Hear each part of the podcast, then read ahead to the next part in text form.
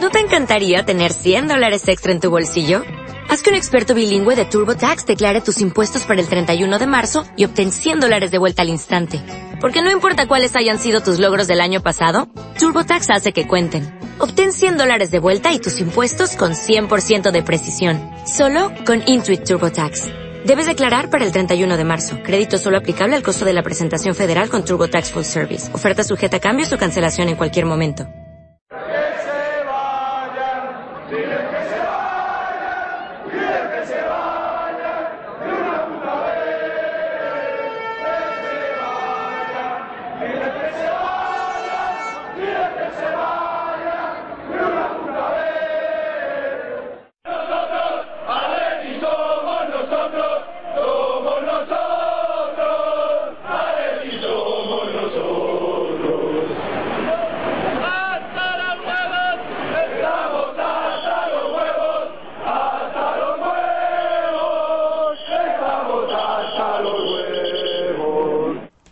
Atléticos y atléticas, bienvenidos una vez más a Atleti por Rojo y Blanco. Parece que, bueno, que vamos mejorando un poco, que tampoco era muy difícil viendo los últimos dos partidos y bueno, un empate, un empate a cero frente al Sevilla, que bueno, no ha sido, no ha sido un muy buen partido, pero bueno, un resultado que debería de haber sido mejor, pero por lo menos no hemos perdido, seguimos imbatidos en el Calderón, que algo es algo y bueno, parece que, la actitud, como, como dijimos en el anterior programa, parece que la actitud en el Calderón pues cambia, ¿no? Se ha visto, o yo por lo menos me ha parecido ver un equipo más, con más ganas, más, presionando más, sobre todo en el primer tiempo, luego en el segundo tiempo con las fuerzas ya un poco decaídas, pues se ha, bajado esa presión, pero intentando, pues eso, presionar y, llevar la manija del juego e intentando hacer cosas, ¿no? Que, que ya es algo comparado con lo que hemos visto en los últimos dos partidos. Pero bueno, vamos a hablar un poco más de ello, a ver que, cómo lo han visto nuestros colegas Álvaro, Mariano y Mojit. Álvaro, ¿cómo estás? Muy bien. Pues la verdad el partido mm, se presentaba como una prueba de fuego a ver si el Atleti podía reengancharse con ese grupo de cabeza. No hemos sido capaces. Me ha gustado cómo ha salido el Atlético de Madrid en la primera parte con mucho dinamismo, sobre todo en línea de tres cuartos. Eh, creo que no tenemos eh, en, los hombres eh, clave tanto gol como el año pasado, porque igualar a Agüero es muy difícil y bueno, Forlán eh, siempre estaba ahí, pero sí que tenemos ese dinamismo, más alternativa, más movimiento de balón que plantea, pues bueno, más oportunidades que, como hoy ha pasado, pues no se han concretado en gol y lo hemos pagado porque también ha habido una bajada de nivel en la segunda parte que hasta que Gaby nos ha incorporado pues hemos pagado muy caro y hemos podido incluso recibir un gol. 0-0 eh, es el segundo 0-0 en liga, eh, 8 puntos eh, con 4 partidos en casa. Eh, es un bagaje pobre, pobre para el Atlético de Madrid. Pero nos queda siempre el consuelo de que, bueno, que por juego, digamos, en determinadas fases del partido, pues mm, deberían de llegar los resultados, ¿no? Entonces, bueno, ahora comentamos más individualmente o mm, por fases de partido, pero también quiero resaltar de muy brevemente que me parece inexplicable cómo jugadores como Mario Suárez o, Godín eh, han podido terminar el partido sin haber sido sustituidos, porque me ha parecido un rendimiento muy pobre, muy lamentable de los dos y que seguramente si hubiera sido otro jugador pues se lo hubiera pitado, se lo hubiera, se hubiera cargado contra él, ¿no? Pero bueno, ahora lo comentaremos con los demás. Sí, sí. Y bueno, Mariano, ¿cómo, cómo viste el partido? Hola, buenas noches. Eh, bueno, no, no difiere mucho de cómo lo ha visto Álvaro. Yo diría que la primera parte, sobre todo la primera mitad de la primera parte, de los 20 primeros minutos, el Atlético Madrid ha movido muy bien el, balón, con sentido, con criterio. Eh, se han tenido alguna oportunidad. Eh, es verdad que también ha habido un penalti que no, que no se ha señalado, que yo creo que era más o menos. A lo mejor era un poco difícil para el árbitro, pero yo creo que hay más es el dinero que tenía que haber pitado. Y luego he visto que el Sevilla se ha empezado a sentar en el terreno de juego, eh, utilizando pues su estilo de juego y, y, en la segunda parte no sé si ha sido merced al, al bueno pues al cansancio del Atlético de Madrid eh, o más bien eh, yo me quiero pensar a que el Sevilla ha dado un paso adelante. Yo creo que la primera parte el Sevilla nos ha regalado el balón sin, sin, sin, desmerecer que la Madrid lo haya recuperado también en ciertas fases del partido, Pero digo en la intención de juego, el, Sevilla en la segunda parte ha salido, porque ha salido desde el primer minuto. Evidentemente desde el primer minuto no iban a estar casados los jugadores de Real Madrid. Han salido, han dado un paso al, frente, eh, han puesto la línea de presión eh, más arriba y ahí hemos tenido muchísimos problemas, eh, tanto como que hemos podido perder el, partido. Y eso, vamos, simboliza con la jugada de, Mario Suárez. Yo ya no voy a hablar de Mario Suárez porque ya he dicho mi opinión creo que es un jugador que, sobre todo para la posición en la que le quiere en la que le quiere utilizar Manzano no, no sirve. Y bueno, pues así ha transcurrido el partido. Yo creo que hemos tenido más ocasiones quizás para, para marcar y para llevarnos al partido. El Sevilla también ha tenido sus acciones, pero además muy claras por parte de, de, del Moral cuando se ha quedado solo ante Courtois. Y, y, luego, pues bueno, supongo ya hablaremos también de Falcao. Yo creo que un jugador que ha costado 40 millones me lo, estaba comentando antes Mojit, antes de iniciar a conversar, pues hay cosas que no puede fallar, ¿no? No puede fallar. Yo creo que el año pasado teníamos más gol, posiblemente este año tengamos más juego, más balón, más fútbol, pero por lo que se ve hasta ahora tenemos menos gol, porque ya, es el cuarto partido que finalizamos sin meter goles, ¿eh? Y, bueno, hay en partidos en los que ni se generan ocasiones, hoy sí se han generado. Entonces, pues bueno, vamos a ver porque porque va a ser un problema. Supongo que ya hablaremos más profundidad después y ya extenderé. Sí, sí, por supuesto. Y bueno, por último está Mojit. Mojit, ¿qué tal? Sí, bien. estoy realmente estoy totalmente de acuerdo con el con la descripción que ha hecho Álvaro del partido, ¿no? Sí, me parece que en la primera parte jugamos mucho mejor que en la segunda parte. los primeros 15 minutos dominamos completamente el partido y luego realmente no es que nosotros bajáramos, es que creo que entramos o caímos en la provocación de los jugadores del Sevilla que vieron que estaban siendo desbordados por nosotros y intentaron y consiguieron cortar el juego ah, provocando enfrentamientos individuales, ¿no? Sobre todo Fernando Navarro que parece que ya se está convirtiendo en un especialista en provocar ese tipo de situaciones y que le está que le está cogiendo gusto a, a cosas como la que hizo contra el Valencia ah, la semana pasada, ¿no?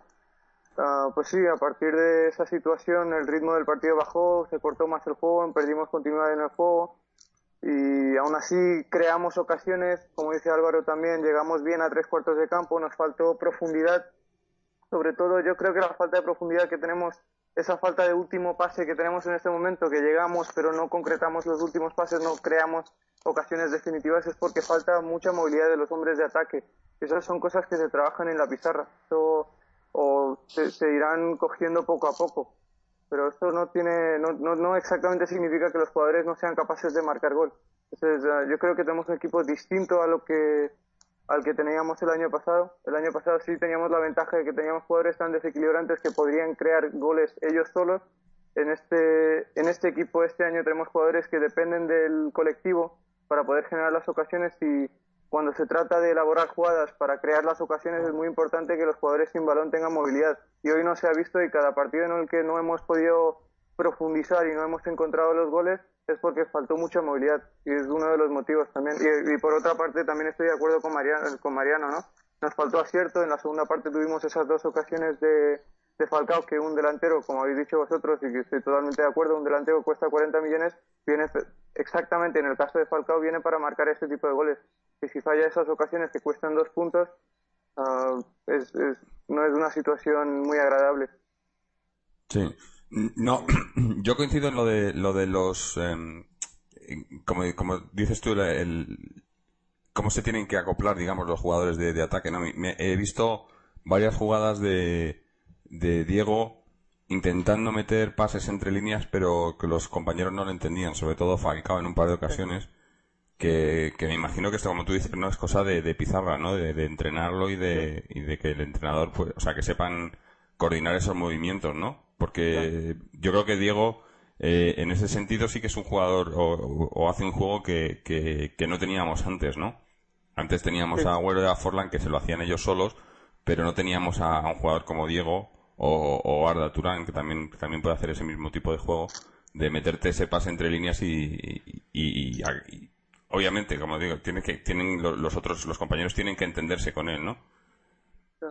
Esto yo lo, dije hace un par de programas, ¿no? De hecho, creo que me equivoqué en la valoración en ese momento. No, no, no acerté con el comentario exacto que hizo. Yo dije que faltaba profundidad por el centro, que Diego todavía no estaba metiendo pases. Lo dije, me acuerdo que en el partido que ganamos 4-0 ante el Sporting.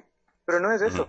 Es que Diego no mete esos pases porque no encuentra los desmarques. Pues realmente viendo el partido de hoy, Falcao no ha hecho esos desmarques. Y eso, eso no es porque Falcao no sepa hacer esos desmarques, porque hemos visto cientos de desmarques de ese tipo de ruptura que hizo en el Oporto. Eso es cuestión de, es cuestión de enseñarle, no sé si decir enseñarle o uh, darle las pautas adecuadas para que pueda hacer eso, eh, pueda aprovechar esas virtudes que tiene en su juego con el planteamiento de este Atlético de Madrid que le viene bien.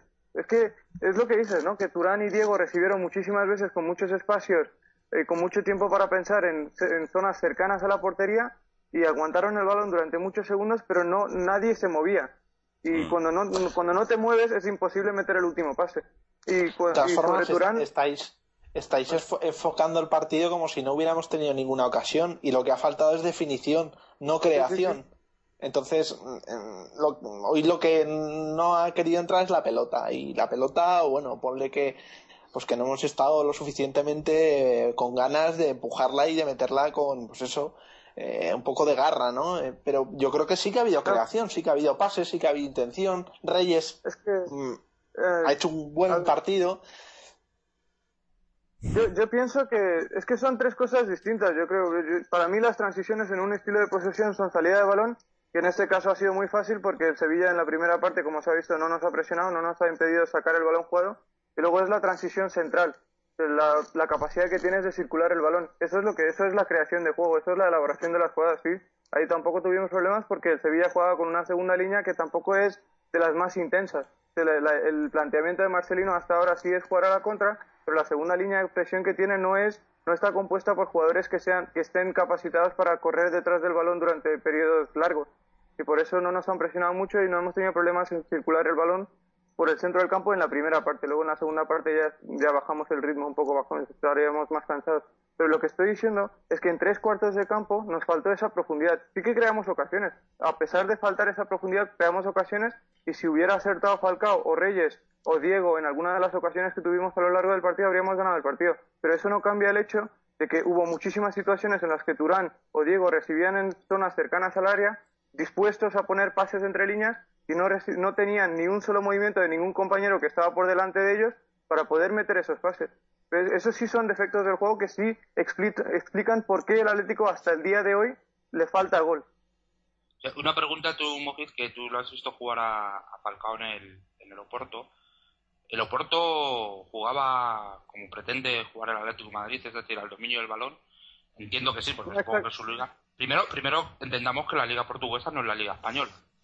Y puede ser que en velocidad y por, y por marca y por etcétera eh, eh, por, sistemas defensivos, etcétera, eh, también se tiene que adaptar. O sea, no, no es lo mismo jugar a la velocidad que se juega en la liga portuguesa con los marcajes que hay en la liga portuguesa que, como se juega aquí en, España, ¿no? Entonces, entiendo que también se tiene que adaptar y tiene que ir cogiendo el tono, etcétera. Lo que te estaba preguntando era si el, el, el Oporto jugaba de esta manera o jugaba al contragolpe. Jugaba a, era un equipo que intentaba jugar con espacios o que jugaba a, a, llevar la posesión de balón, etcétera. El Oporto era un equipo intenso. El Oporto no juega igual que el Barcelona. Digo el Barcelona porque es que nosotros en este momento no tenemos un estilo definido. Pues lo que hemos hecho en la segunda parte no es jugar a un estilo de posesión. Entonces, la idea nuestra, y lo, ha dicho Manzano, el espejo en el que se mira el Atlético de Madrid de Manzano es el Barcelona. El Oporto no jugaba como, el Barcelona. El Oporto juega más. mira, el Atlético de Madrid eh, es el Barcelona que se olvide, porque es que no tenemos los jugadores para. Sí, sí, sí, sí, no, pero a ver, poniéndonos en este caso, poniéndonos en el caso de Falcao, y en, en la comparación del juego del Oporto con el que pretende hacer el Atlético de Madrid, el Oporto jugaba otra cosa muy distinta. El Oporto tenía la mayoría de la posesión, pero porque presionaba con mucha intensidad en campo contrario, que es lo que Vilas Boas hacía el año pasado, que no está haciendo este año en el Chelsea, no sé por qué pero jugaba con esa intensidad. tenía el dominio de la posesión pero porque no le dejaba al rival tener la posesión. Es más un estilo muy parecido a lo que en ocasiones jugaba el Real Madrid o en ocasiones jugaba el Real Madrid el año pasado, como jugaba el Manchester United el año pasado. Son equipos que cuando presionan arriba tienen la posesión, pero no porque tengan consistencia en el toque, sino porque por la insistencia de los jugadores en la, en la presión cuando no tienen la pelota. Y esa es la intensidad que les permite uh, jugar partidos divididos con, con mucha ida y vuelta, balón largo, hay muchos espacios y esos son precisamente los espacios que aprovechaban Fulk y Falcao para marcar los goles. Pero estos espacios en este momento no los tiene el Atlético Madrid porque eh, para crear esos espacios en un estilo de posesión que lógicamente es se juega a un ritmo mucho más lento porque juegas con la pelota, tienes mucha más pausa en las transiciones, para crear esos espacios, bien, lo más importante es necesitar un jugador que sepa meter pases entre líneas y lo segundo y lo más importante es que haya movimientos de los jugadores sin balón para poder aprovechar esos pases entre líneas. Y en este momento tenemos lo uno, que es Diego y Turán, pero lo otro por lo que hemos visto hasta ahora, la movilidad de los jugadores sin balón no la tenemos del todo asimilada. Pero los jugadores tienen calidad y sería lógico que pronto o en un plazo corto de tiempo sí, se adaptaran a, ese estilo y sí tuvieran los movimientos para poder desequilibrar con ese con ese estilo de juego, ese sistema de juego, ¿no?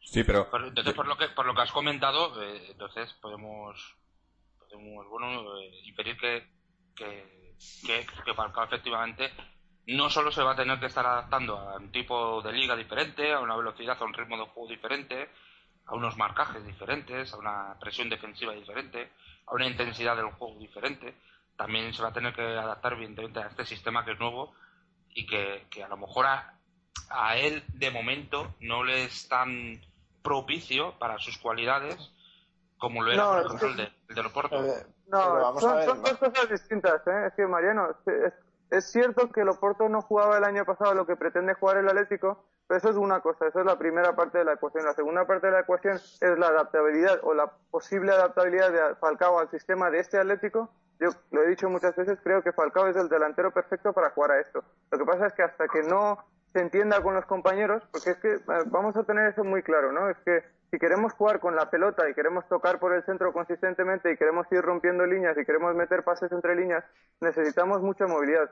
Y en el fútbol lo más difícil no es el juego de posesión es difícil no por lo que vas a tener que hacer con el balón, es lo que tienen que hacer o la movilidad que tienen que aportar los jugadores que no tienen el balón. Y eso lo habrás visto muchas veces en el Barcelona. Yo sé que a ti te gusta el Barça y le sigues mucho, le seguimos mucho todos. Y lo, más destacado del Barcelona es la movilidad de los jugadores sin balón. Es muy difícil de asimilar esos movimientos. Sí es cierto que quizá el Atlético no los ha trabajado tan bien para llevar ya dos meses trabajando a eso. No, no, no, no están, uh, no sé, no están adaptándose bien a ese proceso. Quizá sí, ahí puede haber una crítica hacia el entrenador, pero yo pienso que se adaptarán pronto y que cuando se adapten, Falcao va a marcar goles y va a resultar ser el delantero perfecto para ese tipo de, para, para un equipo que juega eso. Sí, yo volviendo a lo que lo que estabas comentando de, de, del Oporto y de, cómo jugaba el Oporto a diferencia del Barcelona, ¿no? un juego de presión y demás. Yo a mí a mí una cosa que sí que sí que he visto hoy en el partido contra el Sevilla ha sido eso, ¿no? Esa por lo menos en la primera parte, yo creo que ha sido mientras nos han durado las fuerzas por así decirlo, eh, esa presión que hemos hecho, bueno, y, es más, las ocasiones de gol, digamos, más claras, yo creo que han, han venido eh, gracias a esa presión, ¿no? Fallos del, del rival sobre todo de, ¿cómo se llama este chico? De Cáceres, ¿no? Que ha tenido un partido horrible y se han aprovechado mucho de los fallos por, por una, una alta presión que hemos puesto, ¿no?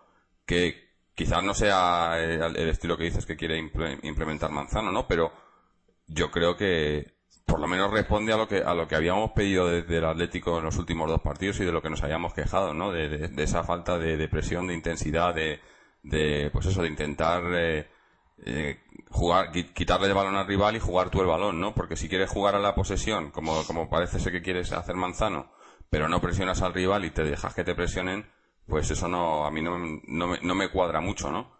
Pero yo lo que vi, lo que he visto contra Sevilla es eso, sobre todo, ya digo, en la primera parte, me ha gustado esa presión que se ha hecho, eh, correr e intentar, aunque, aunque supieras que no podías llegar a los balones, correr a esos balones, y he visto bastante robos de balón, bastante, eh, me preocupa que, que, la mayoría de los robos de balón y, recuperaciones no hayan venido por parte de ninguno de los de los, de, los dos mediocentros, ¿no? O centrocampistas. Eh. Han venido más por, por parte de por las bandas, eh, incluso gente, de ataque, que, que Mario Suárez y Tiago, ¿no? Yo creo que nuestro problema eh, está ahí, está en el centro, ¿no? Es eh, eh, tanto de recuperación y de, y de control del balón como lo que estabas diciendo tú de, de movilidad, ¿no? Si, si no tienes el apoyo de esos jugadores en el centro, eh, pues pierde mucha movilidad, ¿no? Porque yo creo que lo, los únicos jugadores que digamos que apoyan desde atrás son los jugadores, los laterales que vienen apoyando. Hoy, hoy, a mí me, ha gustado mucho eh, Felipe Luis.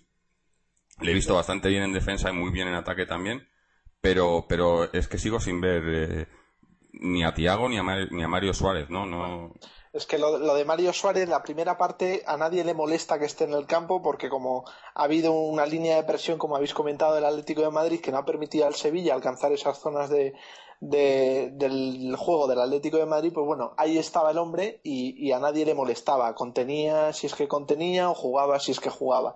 Pero luego en la segunda parte, cuando se ha visto obligado o le han obligado a salir a entrar en juego, ha hecho eh, dos errores infantiles que es que no nos ha costado el gol de milagro, ¿no? Entonces ya se convierte en un problema para el equipo, en un peligro, un peligro número uno. O sea, como en una salida de balón eh, vamos, le han dejado el uno contra uno, que, ese, error es de sentarlo en el banquillo directamente.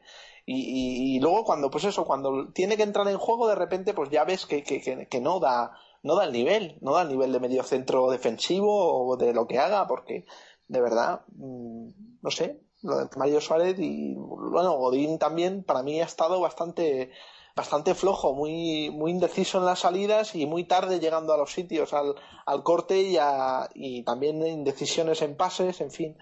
Eh, no sé si es temporal o bueno, pero eso me ha dejado un poco preocupado, ¿no? Cualquier equipo que aprieta o que empieza a salir con balón controlado o balón, balón en velocidad, pues parece que te crea, te crea problemas, ¿no? Pero bueno. Estoy de acuerdo con eso, Álvaro, que simplemente una cosa que, que al margen de tema físico, que también puede, ser, ¿no? Por haber jugado el, pasado jueves en, eh, contra el Rennes, además de un partido que hizo muchísimo calor. Eh, mm, el tema que en cuanto hay un equipo que eh, da un paso al frente, que sube las líneas, que presiona y con cierta sobre la salida del balón del Atlético de Madrid, empezamos a sufrir muchísimo y, a veces incluso el, el equipo se parte, ¿no? Los ha partido en otros años y tal.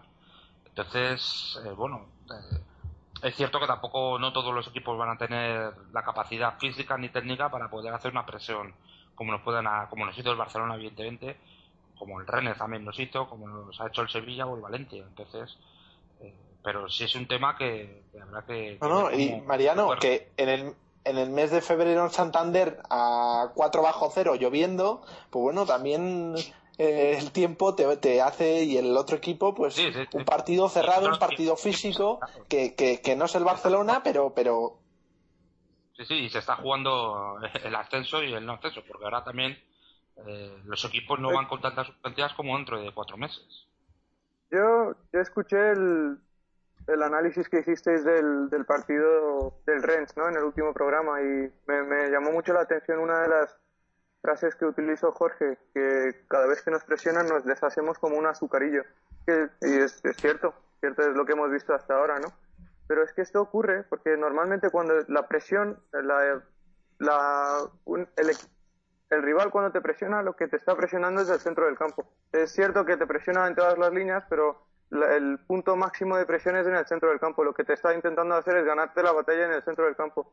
Y hemos dicho siempre, ¿no? Cuando hicimos el análisis de la plantilla a lo largo de los últimos meses, durante toda la pretemporada y hasta ahora, que la línea más débil del Atlético de Madrid, con los cinco jugadores que tenemos en esa zona, es, es la del centro del campo. Por delante tenemos muy buenos jugadores, pero en el centro del campo no tenemos suficiente nivel como el que tenemos en la defensa o en la delantera. Y curiosamente, la, consistencia competitiva de un equipo la marca esa zona, ¿no?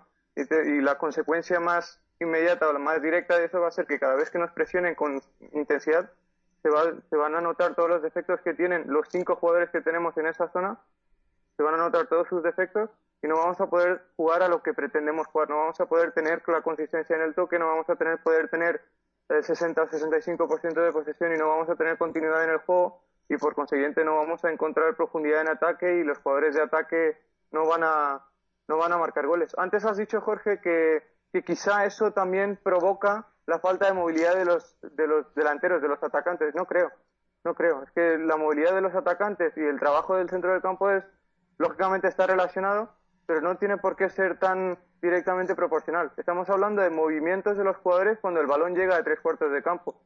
Son dos cosas. Primero, con la presencia de estos jugadores, cada vez que nos presionan, el balón no llega a tres cuartos de campo. Eso es uno. Eso es lo que hemos visto hasta ahora contra el Barça, contra el Rennes eh, y contra algún otro equipo y contra el Sevilla también en fases del partido. Pero la otra cosa que nos está faltando es cuando el balón realmente llega a tres cuartos de campo, todavía nos falta, nos sigue faltando esa movilidad. Esa movilidad tenemos que trabajarla. Puede ser, la semana, bueno, en el último programa hablasteis de las rotaciones, ¿no? En esa zona de ataque hemos hecho demasiadas rotaciones, quizá eh, no hayamos, quizá Diego, Turán, Falcao, Reyes o el que sea ese cuarto jugador, no hayan jugado suficientes minutos juntos para entenderse lo suficiente para adquirir eh, los automatismos o la movilidad necesaria para poder jugar a eso. Puede ser, pero son, son dos cosas distintas. Nos falta movilidad en tres cuartos de campo y nos falta un centro del campo mucho más eh, de mucho mayor nivel que el que tenemos en este momento para poder eh, optar a las posiciones a las que se supone que optamos, ¿no? Que son las que son las primeras cuatro plazas. Mm. Yo para mí para mí es que es muy simple el bueno muy simple muy simple de decirlo no no, no, tanto de hacerlo pero lo que nos falta yo creo que lo que nos falta ahí en ese en, el centro del campo y, y, para para jugar como digo eh, con ese a ese a ese juego de posesión y, pase es saber proteger el balón. Yo creo que, que, nuestro centro del campo no sabe proteger el balón. Eso es una cosa básica. O sea, eh, proteger el balón no es darse la vuelta y pasárselo a tu defensa. Proteger el balón es saberte girar con el balón y, levantar la cabeza y pasarlo. Y yo creo que nuestro centro del campo no hace. El, único jugador que le he visto hacer eso un poco es Diego, pero es que Diego no tenía que estar haciendo esa función.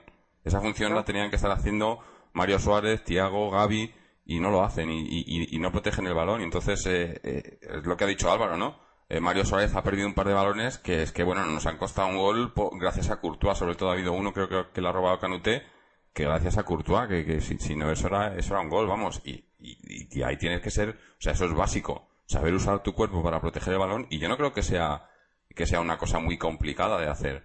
Pero vamos, eh, yo creo que eso, eso es, eh, el entrenador tiene que darse cuenta de eso. Y sobre todo eso, si quieres jugar al balón, si quieres tener el balón, tienes que saber protegerlo. Y yo creo que no sabemos proteger el balón. Es que también, también tienes que darte cuenta de que Manzano, que es el entrenador del equipo, bueno, enfoquemos esto desde otra perspectiva. Digamos que hoy se vio que Mario y Tiago, cuando les someten a una presión suficientemente intensa no, intensa, no saben proteger el balón. Pero ¿cuál de los cinco mediocentros del Atlético sí sabe proteger el balón? Es que no solo se trata de proteger el balón, como dices, que no se trata de proteger el balón y dar el pase atrás. Se trata de proteger el balón, darse la vuelta y seguir avanzando con el balón. O dar un pase hacia adelante. Porque el juego de posesión simple, o cualquier tipo de juego siempre funciona cuando avanzas con el balón. Ya bien sea controlado o pasando el balón. Y eso es lo que cada vez que nos presiona no somos capaces de avanzar con el balón jugado. Y eso eh, ahí está, como tú bien dices, la falta de nivel de estos jugadores en el centro del campo para jugar a esto. Pero de todos los jugadores, no solo lo de los dos. Sí, no, no, yo creo que entiendo que eh, eh, hay tres jugadores que sí que podrían hacer ese papel. Posiblemente no, no, no, de una manera perfecta, pero claro, quiero decir, dentro, dentro de la plantilla, dentro de lo que tenemos, posiblemente lo que más se podría acercar sería un centrocampo tipo esto, Asun Sauco y, y, el propio Diego, ¿no? sí, puede ser. pero es que Sí, sí, no, simplemente estoy diciendo que es cierto, es cierto, posiblemente Asunsao Coque puede ser, no sé, no, no lo ha probado, así que hasta que no lo veamos no podemos decir que Asunsao Coque Diego sea peor que, peor que las combinaciones que ha probado.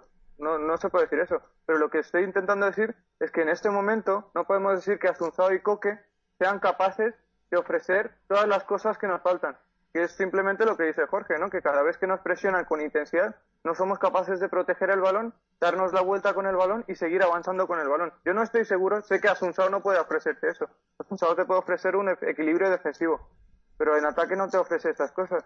Y Coque puede que te los ofrezca, no lo hemos visto lo suficiente, no ha jugado lo suficiente para decir eso, pero al fin y al cabo tiene 19 años. Al fin y al cabo tiene 19 años y estamos intentando jugar a un estilo que es muy difícil. Estamos intentando jugar a un estilo en el que Xavi Hernández hasta los 26 años no era un no era lo que es ahora. Es, un estilo difícil, tiene que ver con interpretar situaciones del partido y necesitas nivel, madurez e inteligencia.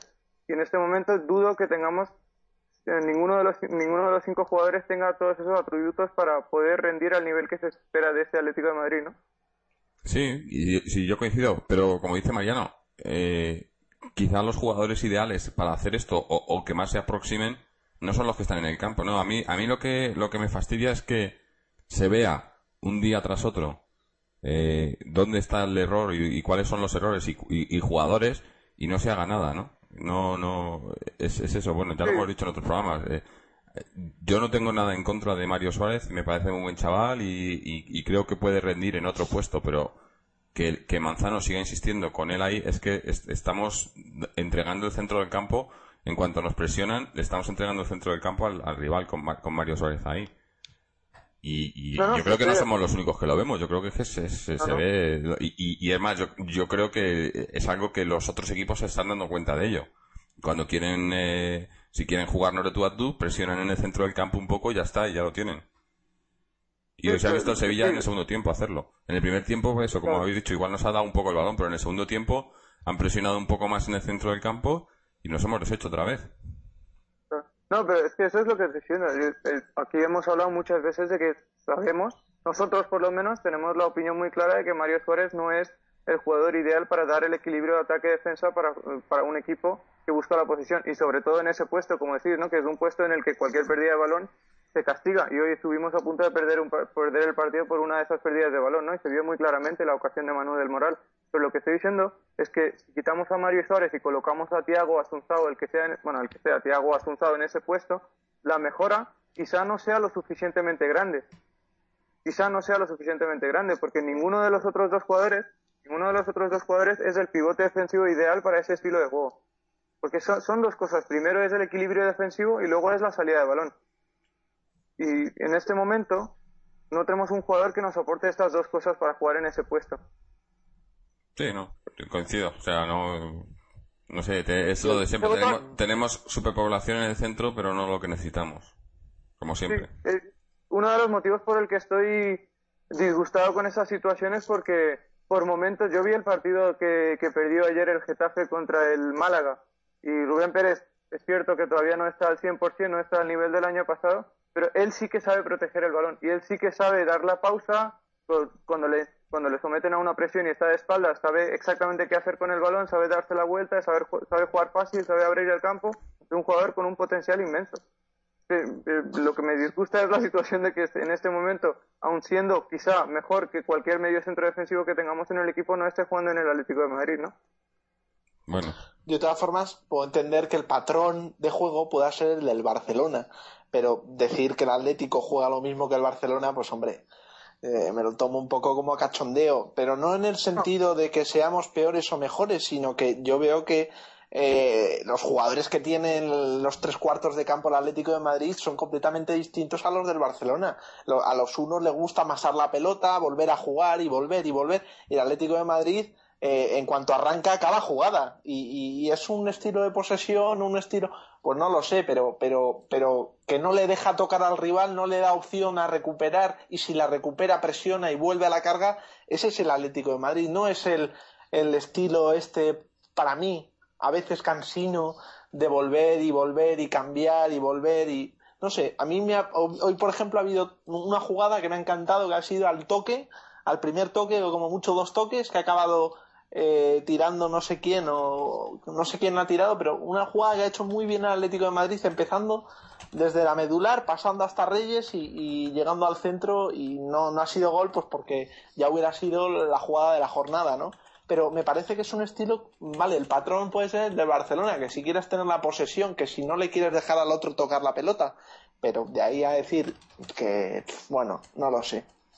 Y luego otra de las cosas, luego otra de las cosas muy rápidas es que el, Atlético de Madrid lo que me estoy dando cuenta es que en cuanto encadena un buen partido de, con muchos goles, el siguiente también es con muchos goles y así, así, así, hasta que llega el primer tropezón y ya nos cuesta muchísimo encadenar otra vez la inercia y la dinámica de, de, de los goles, del 4-0, del 4-0, del 2-0.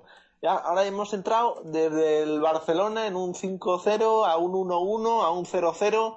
Entonces, hoy daba un poco de rabia, ¿no? Porque podía haber sido el día en el que volvíamos a, a, impulsar, porque esto al final parece que, que, funciona así, ¿no? Ganas un partido y el siguiente ya lo empiezas ganando en función de cómo hayas jugado y cómo hayas vencido en el, en el anterior.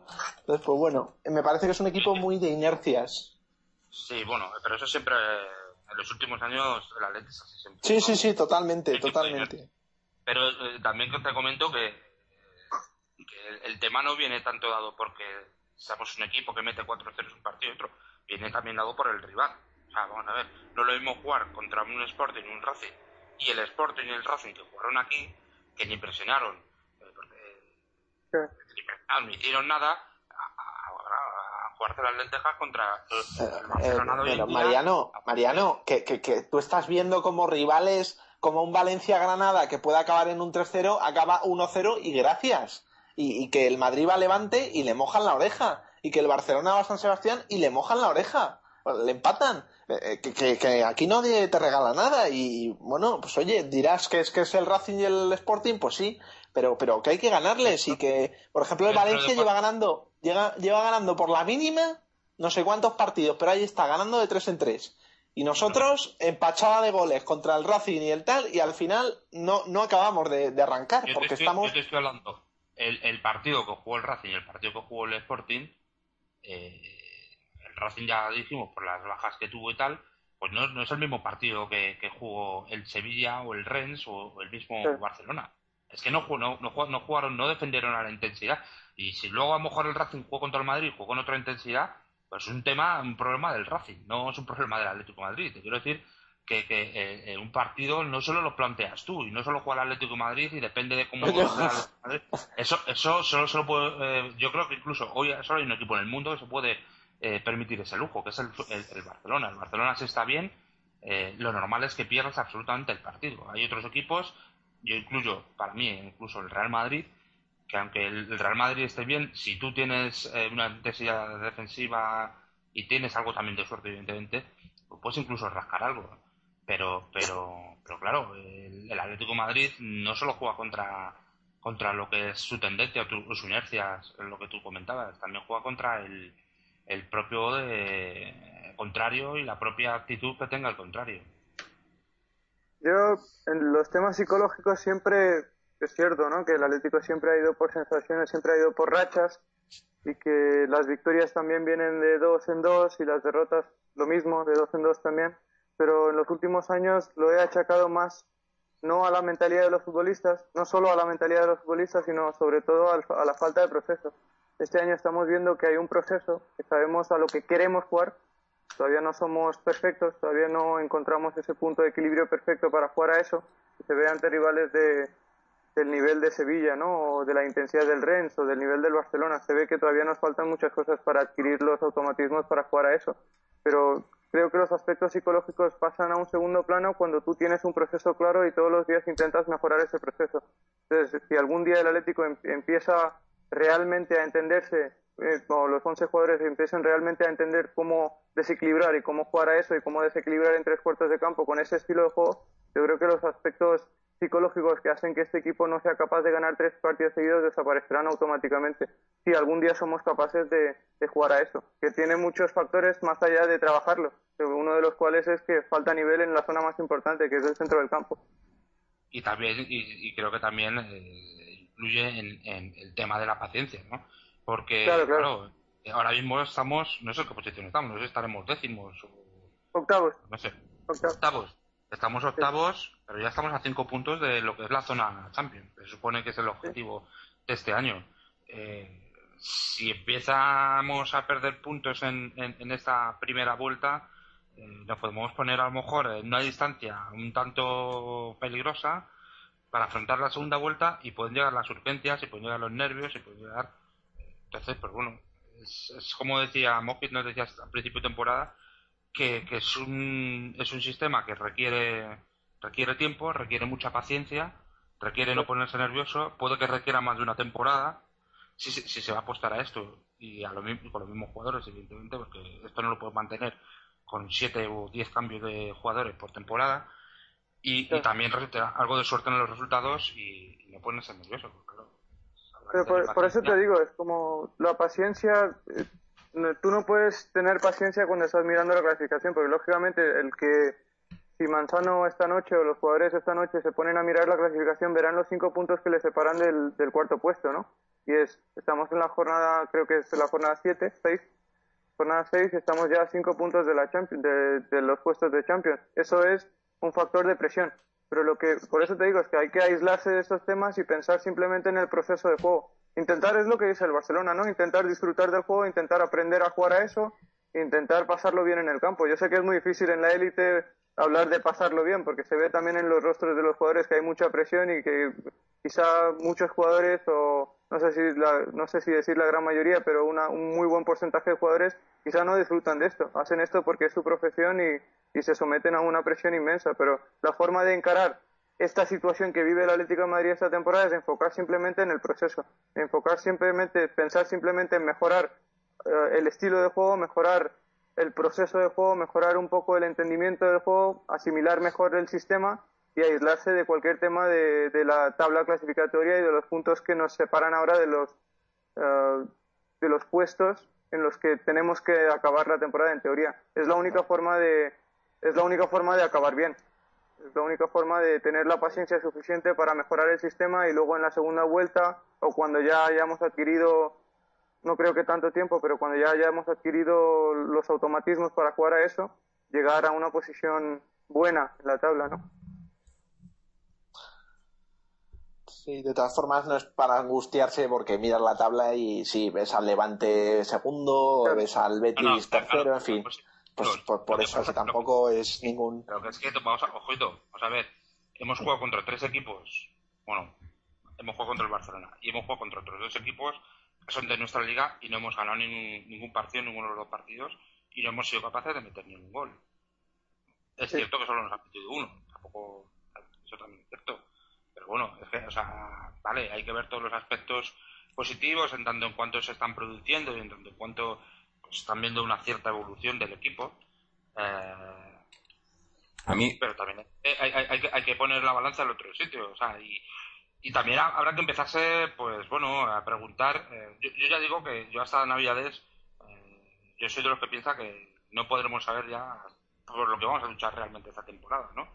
Pero a lo mejor habrá que pensar si, como dice Moy, toda la plantilla que tenemos sirve para el sistema de juego que se ha elegido y si si va a hacer falta fichar más, no sé si se fichará más o no se fichará, o sé. no, a mí iba a decir que a mí, lo que me preocupa es que necesitamos este, este, vale, estamos cambiando de estilo, eh, queremos eh, jugar de una manera diferente a como lo hemos hecho en el pasado, va, va, necesitamos paciencia, necesitamos tiempo para, para desarrollar ese estilo, pero lo que me preocupa es que solo lo estamos jugando en el Calderón.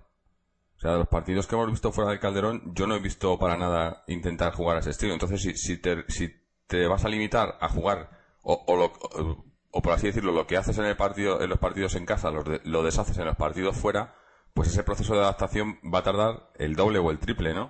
Porque... Pero es que, es que no se trata de eso, es que simplemente, no sé, nunca he llegado a saber por qué es así, pero es así. Los equipos no juegan con la misma intensidad en casa que fuera de casa. Entonces, cuando un equipo viene al Calderón, sea cual sea, sea cual sea, no juega con la misma intensidad con la que jugaría el mismo, jugaría el mismo Atlético de Madrid en su propio campo. Es lo que hemos visto, ¿no? El Barcelona, el Valencia, eh, el Rennes, nos ha presionado con una intensidad totalmente distinta a lo que hemos sufrido o a lo que nos hemos tenido que enfrentar ante los equipos contra los que hemos jugado en, en el Calderón. Eh, estamos en lo mismo, es como falta nivel en el centro del campo cuando se ven presionados y cuando pues, tienen que enfrentarse a un equipo que les somete a una presión intensa no pueden jugar y casualmente cuando juegan fuera de casa es cuando realmente se someten o somete a una intensidad máxima, ¿no? O más alta de la que tienen que enfrentarse o a la que se tienen que enfrentar en el Calderón. Y por eso los resultados fuera de casa no llegan. Y por eso cualquier equipo que busca jugar a un estilo de posesión le cuesta arrancar fuera de casa. Pero yo no, pues, yo, yo, no me quejo pues de los resultados. Los resultados, lo del Barcelona, por ejemplo, lo, del Rennes y lo del Barcelona, yo creo que era, era eh, bastante eh, esperado. O sea, consideramos que podíamos perder y por bastante goles. Pero yo lo que me quejo es de que yo no he visto al equipo intentar ese estilo de juego para nada.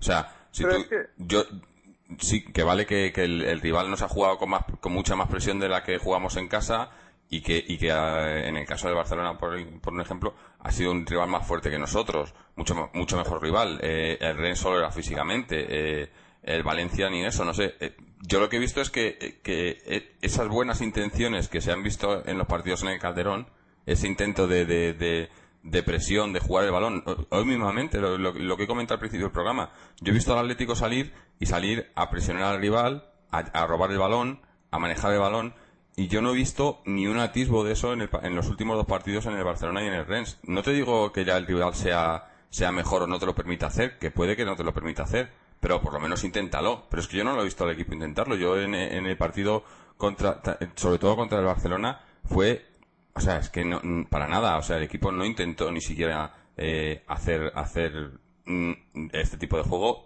ni ningún tipo de juego, pero vamos, yo creo que si quieres, si quieres implementar algo, si ya vas a dar el partido por perdido o, sabes que el rival es muy superior y que es muy difícil ganar, por lo menos intenta sacar algo eh, favorable que, sea, pues eso, eh, seguir practicando tu juego ir mejorando en eso, en ese, intentar que ese, pues eso, ese entendimiento entre los jugadores, esos movimientos, pues que los puedas, que, puedas practicarlos, pero es que yo no veo eso. Pero es que también depende, de la pregunta que yo me hago es cuánta culpa de eso, cuánta culpa de eso, es cierto, lo hemos visto todos, lo que estás diciendo es visible, lo ha visto todo el mundo, pero cuánta culpa de eso tiene el propio Atlético de Madrid y cuánta culpa de eso tienen los rivales del Atlético de Madrid, porque son los rivales los que le imponen ese, esa intensidad, esa es la intensidad con la, que no podemos jugar porque primero no tenemos jugadores que tengan la capacidad física para jugar a esa intensidad y segundo no tenemos los jugadores en el centro del campo que tengan el nivel suficiente para aguantar partidos a esa intensidad de juego, ¿no? O para poder controlar el ritmo del partido una vez el rival pretende o propone jugar a, esa, a ese ritmo, a esa intensidad. Ah. es una combinación de factores, no es solamente... Mojito, una pregunta. El Atlético de Madrid, por ejemplo, no los tiene, de acuerdo, pero la Real Sociedad los tiene, el, el Sporting de hoy los tiene.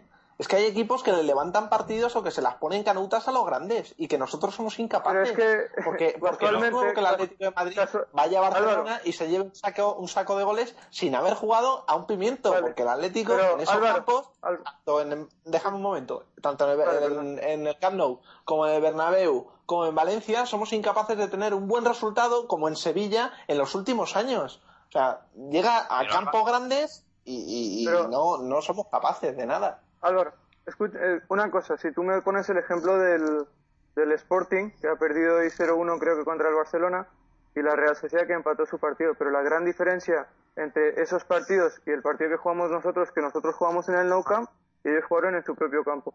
Esa es la gran diferencia. Y de hecho aquí estamos diciendo que los equipos no juegan con la misma intensidad en casa que fuera de casa, que es justo lo que está diciendo Jorge también, que lo que está, yo creo que lo que está criticando Jorge es que no jugáramos nosotros con la misma intensidad en casa que fuera de casa. Y lo que estoy diciendo yo es que cuánta culpa de que de esa falta de intensidad la tiene el rival, porque el rival también cuenta. Y cuando tú estás madurando un estilo, estás trabajando un estilo que no está, eh, no, no se encuentra en un punto de perfección, dependes del juego del rival. Y sobre todo cuando propones un juego que basa o que se basa en tener la posesión depende muchísimo de la intensidad de la presión que ejerza el rival. De, pues, de la misma forma, yo, tú me has puesto el ejemplo del Sporting y del, de la Real Sociedad. Yo te digo, el Villarreal perdió 5-0 también en el Nou Camp y fue el equipo, creo que acabó cuarto el año pasado. Son, que son cosas completamente y, el Madrid, y el Madrid se llevó 2-6 en su casa y quedó segundo y, se, y ganó la Copa y, todo fantástico. A ver, tú me has, dicho, es que me has puesto el ejemplo de dos equipos, me has puesto el ejemplo de dos equipos que no se pueden comparar con el partido que nosotros jugamos en el Nou Camp. ¿Por qué? Porque para empezar ellos jugaron y sacaron resultados o sacaron mejor resultados que resultado que el que nosotros sacamos porque jugaban en su propio campo. Y yo estoy seguro que si viene el Barcelona al Calderón en la segunda vuelta y perdemos 0-5, no, no vamos a hacer, o yo no voy a, voy a ser mucho más crítico con el juego del Atlético, con la actitud del Atlético, de lo que fui tras perder 5-0. porque si tú estás, tú estás, pidiendo, no, no, tú estás pidiendo el mismo rendimiento del equipo tanto en casa como fuera. ¿Por qué vas a ser más condescendiente en casa que, no, pero porque nunca es así, nunca es así. Ningún equipo juega con la misma intensidad, salvo el Barcelona. Salvo el Barcelona, porque el Barcelona juega Claro, lo es mismo que- tanto en casa. Claro, Ya, es pero es que- que, ¿por, es qué, que tú- ¿por qué? Claro, pero ¿por qué el Barcelona juega la misma intensidad tanto en casa como fuera? Porque es capaz de tener el 75% de la posición consistentemente en cualquier campo del mundo, sea cual sea la intensidad del partido.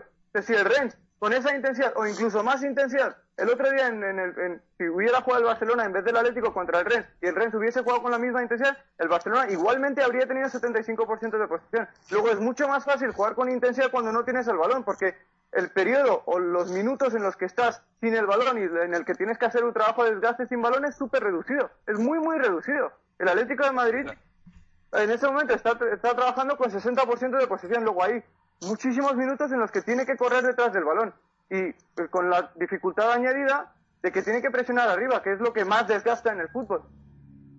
Esas son cosas muy entiendo- distintas.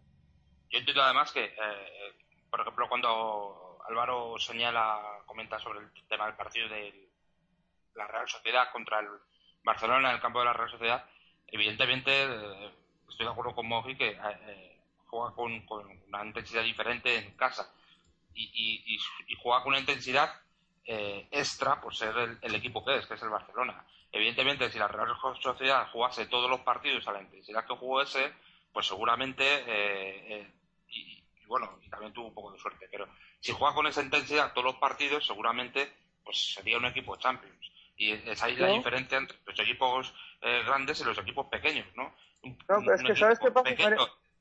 Sí, Vale, déjame solo terminar.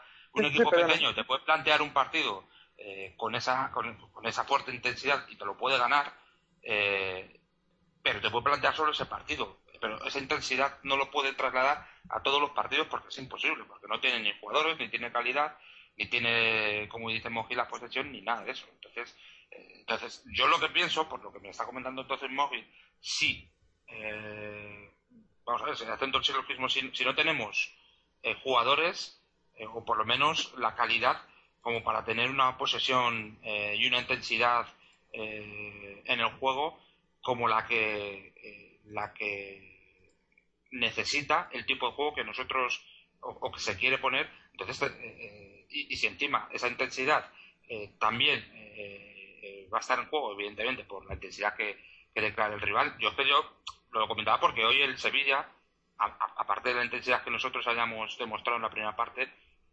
también me da la sensación que, que el Sevilla eh, en la primera parte nos ha cedido la iniciativa del juego y, y, y en la segunda parte ellos han sido los que han tomado el, el- el mando, eh, han, han- han subido la intensidad, la línea de presión y eso, ahí es cuando ellos han, han, han dominado el partido. Entonces Claro. yo creo que va a tener un problema.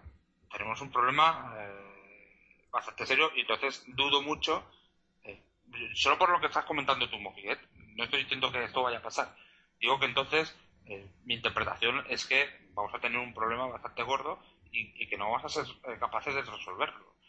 Jugando con, o, o la propuesta futbolística que, que quiere Manzano eh, o que apuesta Manzano, posiblemente sea una propuesta eh, muy bonita y sea una propuesta que a todos nos guste, pero posiblemente a lo mejor no la, mo- la mejor propuesta eh, posible para el grupo de jugadores que, ten- que tengamos. No lo sé, es, es una pregunta o una reflexión. No, es que, bueno, mi, mi opinión personal es que el Atlético es que es una cuestión de falta de nivel en el centro del campo. Yo no creo que tengamos un equipo para jugar a otra cosa. Yo creo que si hay un estilo que va a sacar el máximo provecho o va a sacar el máximo rendimiento colectivo del equipo que tenemos es el estilo de posesión. Luego, el estilo de posesión, teniendo el nivel de jugadores que tenemos en tres cuartos de campo, en la, en la zona de ataque y en la zona defensiva, podríamos optar fácilmente a por el tercer puesto. Pero la falta de jugadores o la falta de nivel de los jugadores del centro del campo hacen que yo dude, y siempre hemos dudado, siempre lo hemos dicho así, que seamos capaces, a, pesar de tener esos jugadores de tanto nivel en- en ataque y en defensa, que seamos capaces de acabar entre los cuatro o los seis primeros. Yo pienso que vamos a acabar entre los seis primeros con ese grupo de jugadores. Pero estoy, no, no, no creo que estos jugadores sean capaces de jugar a otra cosa. Porque los centrocampistas no tienen nivel o no tienen calidad para proteger el balón o para dar esa consistencia en el toque cada vez que les presionan con intensidad, pero no tienen nivel o consistencia o calidad para jugar a ningún otro estilo tampoco. O sea, no tenemos jugadores Pero- para jugar a la contra. Porque Cuando hablas de centrocampistas, Moji, una pregunta, cuando hablas de centrocampistas, ¿te refieres a los tres? O sea, vamos a decir, A por los ejemplo, los que ya han salido, Diego, eh, Tiago y No, no. Mario Suárez. ¿Te refieres a Me refiero, no, no, me refiero a, a los dos que juegan en el centro del campo, porque Diego, a pesar de que ayuda mucho en la elaboración del juego, es, es- juega por delante de la línea, bueno, juega en la línea de creación, pero por- juega por delante del centro del campo. Porque. Diego, por mucho que trabaje para el equipo, no es el jugador que ofrece equilibrio, es el, o- es el jugador que ofrece desequilibrio en tres cuartos de campo. Eh, Los jugadores que juegan en el centro del campo, que son Thiago, Mario en este momento, o hoy que jugaron esos dos, te- se encargan de ofrecer un equi- equilibrio entre ataque y defensa.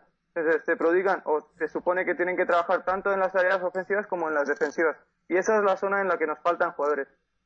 Pues, po- Pongamos un ejemplo, los dos mejores jugadores o los dos jugadores en el centro del campo que más sentido táctico tienen en este momento y con los que podríamos aspirar a jugar a la contra, podríamos, son Tiago y Asunzao, pero luego ya Diego no te vale porque no te da velocidad a la contra, Turán no te vale porque por lo mismo no te da velocidad a la contra, Reyes no te vale porque no tiene ese esa definición, no, no es definitivo a la contra, no te da ese nivel, esa cantidad de asistencias de goles, y Falcao tampoco tiene una gran velocidad. Entonces, realmente, el, el perfil de jugadores que tenemos en ataque y en defensa, es, es- con eso se supone que estamos preparados para jugar al estilo de posición. El problema nuestro, creo yo, es que en el centro del campo no tenemos los jugadores adecuados. Y antes has dicho, bueno, es que ya quizá no venga a cuento, ¿no? Pero antes has dicho que si la Real Sociedad jugara a esa intensidad, o a la intensidad a la que se, se supone que están jugando en este momento, podrían acabar en Champions.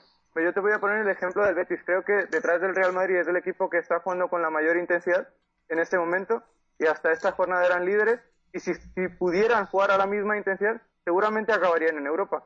Pero es que el problema es que el grupo de jugadores que tienen, y lo has dicho tú también, que el grupo de jugadores que tienen es lo suficientemente reducido de que no siempre van a poder jugar con la misma intensidad. Y si intentan hacer eso, llegará un momento en el que no van a poder rendir al mismo nivel y los resultados van a caer. Y son precisamente estas cosas las que hacen que equipos de un nivel más bajo que empiezan bien la temporada encadenen eh, varios partidos consecutivos sin ganar o dejen de sumar puntos en muchas jornadas consecutivas. Simplemente eso. Que tú tienes que saber si tú eres un equipo que vas a tener 40% de posesión y depende de exclusivamente de presionar con intensidad y si presionas con la máxima intensidad posible durante las primeras 15 jornadas, físicamente te vas a resentir durante la segunda vuelta. Es así, no hay más.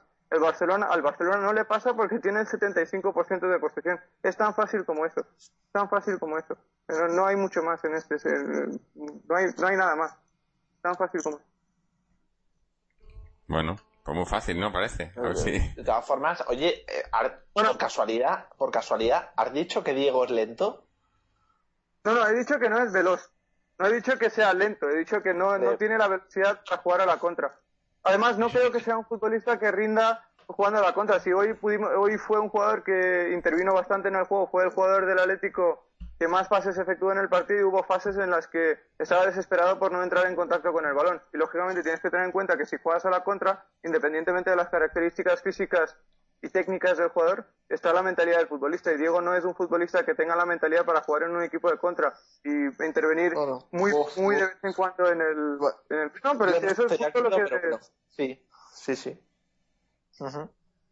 Pero en, en cualquier caso, la pregunta que me has hecho es si es lento. No es tan rápido como Reyes, por ejemplo. No es tan rápido como... No, hombre, claro, pero, pero eh, como has dicho que no es un futbolista veloz, pues entiendo, como tú me acabas de No, no. confirmar, que, que no puede jugar el Atlético de Madrid con Diego a la contra.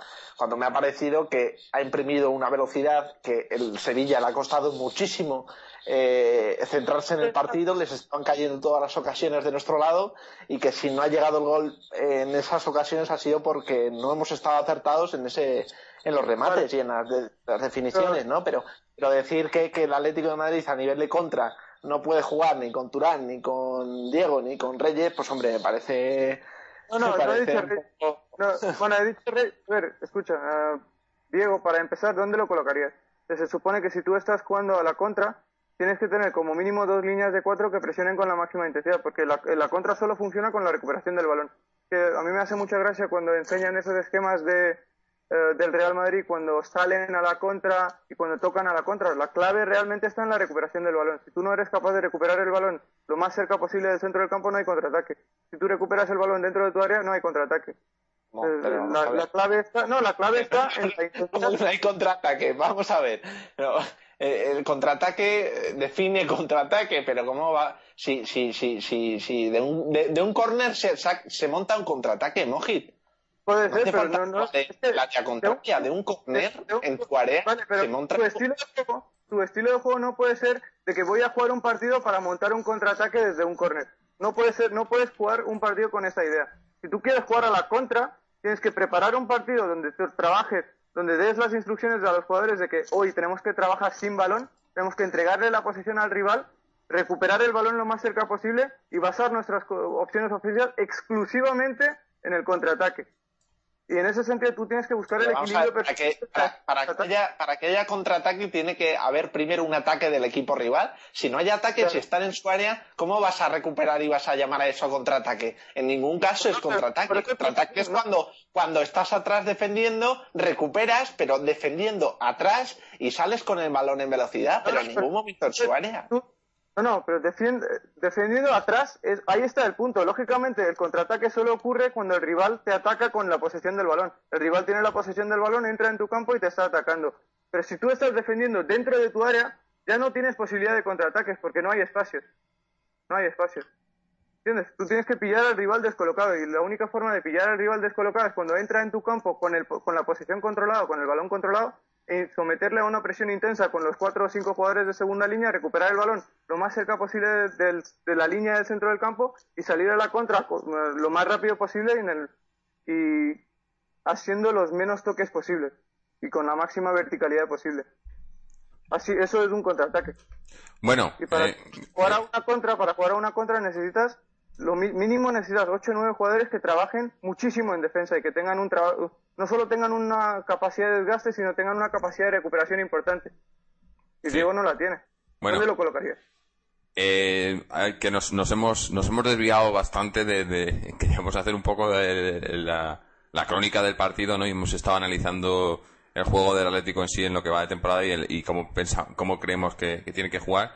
Pero volviendo de vuelta al, al partido contra el Sevilla, al, empate a cero, que, bueno, que no nos sirve para mucho, vamos a, como ya creo que ya hemos hablado bastante de él, vamos a cerrar un poco y hacer, eh, como hacemos siempre, lo mejor y lo peor. Así que, bueno, Mariano, que se, que se te ve un poco callado ahora, que, te han silenciado Álvaro Mojir. Mariano, ¿para ti qué ha sido lo mejor y lo peor de este partido?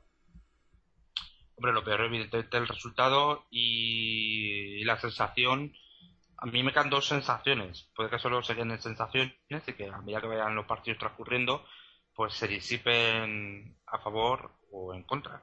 O sea, una, piensa que se convierta la sensación en, hecho objetivo o bien que solo sea, se convierta en una sensación pasajera. La primera sensación que me da es que en cuanto un rival nos aprieta, eh, no tenemos eh, soluciones para evitar, eh, para evitar esa, esa intensidad el equipo se parte en dos y, ahí pues estamos, como todos los años también, a merced de la calidad del de arriba y de la calidad del de abajo. Y por otra parte, eh, quiero creer que también es una sensación, me da la sensación que eh, una, una, una, arma ofensiva que podíamos haber tenido, que era el, tema de balón, a balón parado, eh, la jugada táctica a balón parado con Falcao, eh, pues bueno, yo lo que he visto que en los tres últimos partidos a Falcao se le ha sacado del área, aunque bueno, ya ha tenido dos ocasiones muy claras, pero sobre todo en, en, jugadas a balón parado se le, los rivales le han sujetado muy bien. Mm, vamos a ver, porque eso era una, una fuente, una apuesta muy importante respecto a los goles que iba a meter el Falcao. Eso es lo peor junto al resultado, ¿no? Que no nos sirve, bueno, nos sirve para sumar un punto, pero que, que realmente, pues, no nos acerca a lo que a las posiciones que queríamos estar. Y por otro lado, lo mejor, pues, eh, pues bueno, a mí el jugador que hoy realmente más me ha gustado ha sido el portero, ha sido Courtois. Se puede parecer curioso, pero creo que ha estado muy seguro. El, el uno contra uno que le ha sacado ahí a Del Moral ha sido impresionante. Y yo es que creo de hecho que los dos máximos protagonistas del partido son los dos porteros. Y yo diría eso, ¿no? Y, solo un breve apunte para comentárselo a Álvaro. Que hoy Reyes, eh, sin haber jugado mal, eh, me parece que no ha estado acertado, pero hoy sí que es cierto que hoy ha, intentado al menos no conducir la pelota desde su defensa hasta, hasta la delantera sin pasar y sin nada, sí que ha, intentado colaborar más en el juego. Pero ya yo lo he visto bastante desacertado. Yo no lo no sé, hay gente que ha dicho que la ha visto bien. Yo no lo he visto, la verdad, que para nada acertado y, sin, sin, poder criticarle hoy eh, los defectos que otros ya le hemos achacado. Sí. Bueno, para, para mí lo, lo mejor, empiezo con lo mejor, lo mejor sería, habrá, ha sido como he dicho, eh, la, la, intensidad o, las ganas que le, han, que le han puesto, ¿no? O sea, que, que han demostrado que cuando quieren, pues pueden, pueden eh, plantarle cara al partido y salir a, desde el principio a ganar el partido, aunque no haya sido así al final, pero, pero esa actitud, esa, esas ganas, yo creo que, que nos han faltado en los, últimos partidos. Y bueno, pues está bien, se ha visto hoy que, que sí que se puede hacer, ¿no? Pero bueno, la, la cuestión es que se siga haciendo o que, sigan manteniendo esa intensidad, o por lo menos, como, he dicho antes, intentando mantener esa intensidad en, en, otros partidos y, no solo en el Calderón. Pero bueno, por ahí lo más positivo para mí del partido. Y, y lo más negativo, pues, pues quizá esa, esa falta de acierto, ¿no? Como has dicho tú, ese, eh, no sé, yo creo que con las ocasiones que hemos tenido, alguna teníamos que haber metido eh, sobre todo, bueno, pues Falcao, ya, ya hemos dicho, es, un delantero que eh, está exclusivamente para eso. O sea, yo el año pasado o años anteriores no criticaba tanto a los delanteros cuando fallaban porque a, lo mejor pues eso venían de una jugada que se habían hecho ellos la jugada a 40 metros y, y no pueden hacerlo todo. Pero Falcao está para, para rematar. Eh, lo hemos dicho antes, Falcao es un jugador que se le ha pagado para eso y es lo que se espera. Y eh, bueno, esperemos que solo sea, pues eso, de algo que haya pasado. Para ganar puntos, ¿eh? Y de momento no nos ha ganado ningún punto. Sí, pero bueno, no sé. En partidos como hoy, además. Claro. Es que es eso, es, eh, al, estilo el estilo que estamos jugando y con los jugadores que tenemos, Falcao tiene que meter esas ocasiones porque no va a haber muchas más de muchos otros jugadores. Entonces, eh, yo creo que es, es básico que, que, esas jugadas acaben en gol eh, va a ser lo que, lo que nos va a poder mantener o subir a algún sitio esta, temporada o no, ¿no? No podemos, eh, con, con el equipo que tenemos, con, el, con la plantilla que tenemos, tenemos que, o sea, Falcao tiene que meter esas ocasiones, porque no va a haber muchas más, eh, se, se ha visto, ¿no? las hay, pero no, no tenemos jugadores de, segunda línea con mucho gol, o, bueno, eh, supuestamente, no sé. Eh, puede, puede, que, puede que luego sea, sea al revés y, sí que los jugadores de segunda línea metan bastante goles, pero yo creo que con la plantilla que tenemos, esas ocasiones eh, hay que meterlas porque no vamos a, no vamos a, no vamos a, disfrutar de muchas eh, en, los partidos. Entonces, no sé, y, y, viendo el, el, el, nivel que se le presupone a Falcao, ¿no? Pero bueno, yo creo que igualmente estamos pronto todavía y son cosas que, que me imagino que con el tiempo y, entendiéndose mejor con los compañeros, pero bueno, al fin y al cabo es que la jugadera no tiene nada que ver, ¿no? O sea, tienes que, estás tú uno contra uno con el portero, eso tiene que ser gol. Y bueno, a lo mejor es un poco demasiado crítico, pero yo, yo lo veo así. Eh, Álvaro, para ti lo mejor y lo peor. Bueno, lo peor para Mario Suárez y Godín, por todo lo dicho anteriormente. Luego también previsibilidad en jugadas a balón parado, como ha comentado quizás Mariano. No sé si iba en ese sentido, pero yo lo he visto así. Buscamos quizás eh, siempre a Domínguez el segundo palo y se han, se han estorbado en varias veces eh, por no hablar entre ellos de déjamela, porque iban incluso a remate de Falcao dos hombres por detrás de, de ese balón y, y mucho más fácil de rematar y y más posibilidades de meter gol. Eh, me ha gustado, por otro lado, ya dejando el lado negativo, me ha gustado los dos laterales, Felipe Luis Silvio. Eh, la verdad es que mm, se viene muy bien arriba y ofrecen una variante de, bueno, un centro bastante fiable si encuentra rematador y me parece que lo hacen bastante bien. Y luego Reyes me ha gustado bastante su partido, eh, tanto a nivel asociativo, que muchas veces se le achaca falta de, de bueno, de participación en el juego colectivo, el juego de equipo.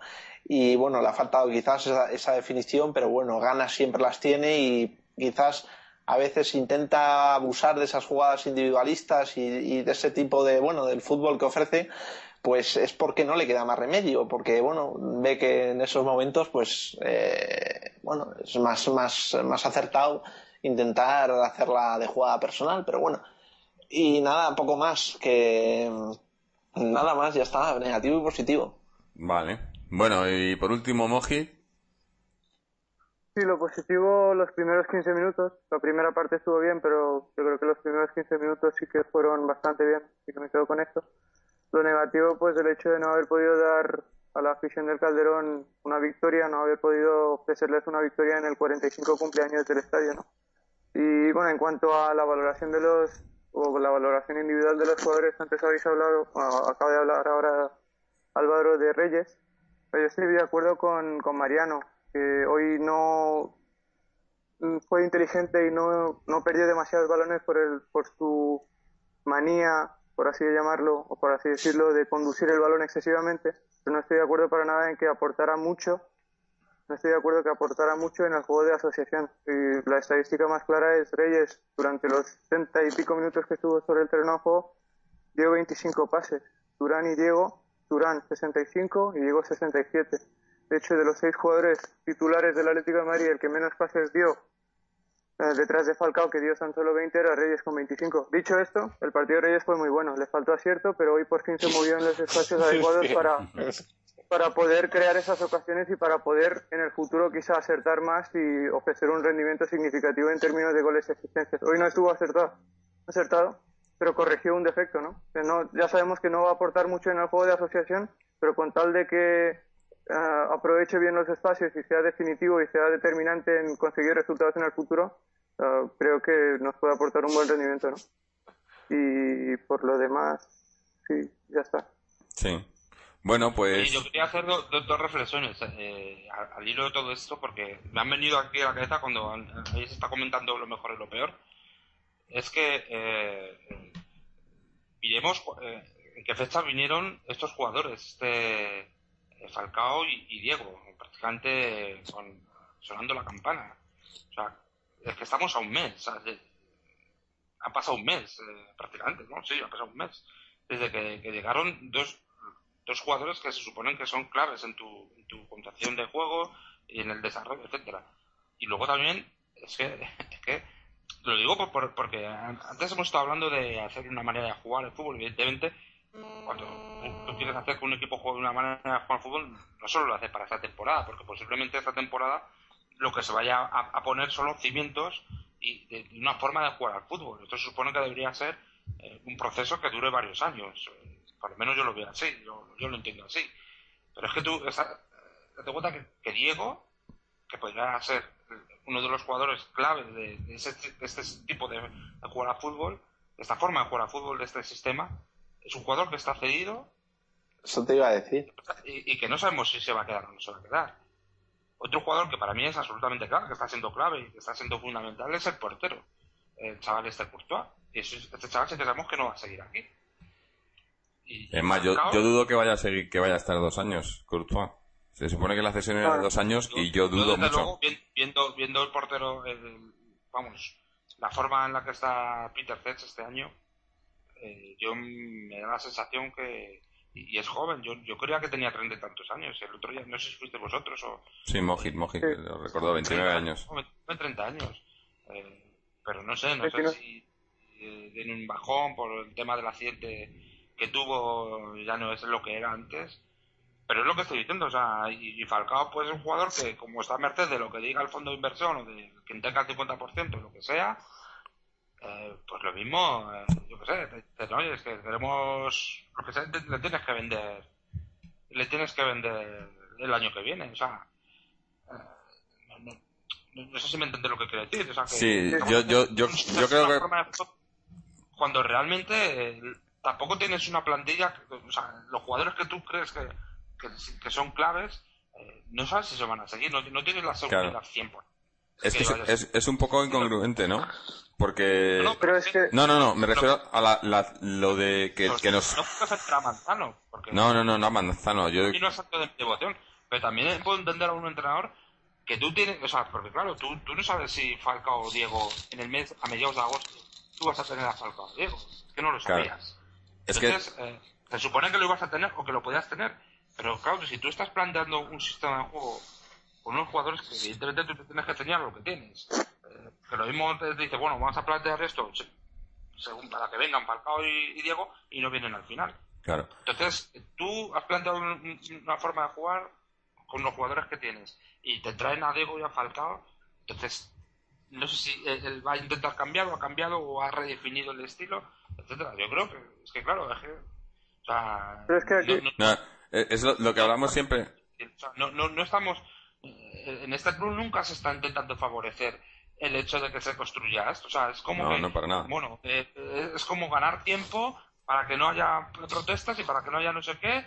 Y, y que, y que, bueno, fichamos a estos dos sin saber si van a seguir el año que viene. Ya, pero el, el problema es justo ese. El problema es que no- lo- el- las motivaciones de la directiva a la hora de componer la plantilla, a la hora de tomar decisiones deportivas, no tiene nada que ver con las motivaciones o con las instrucciones o con las intenciones del cuerpo técnico.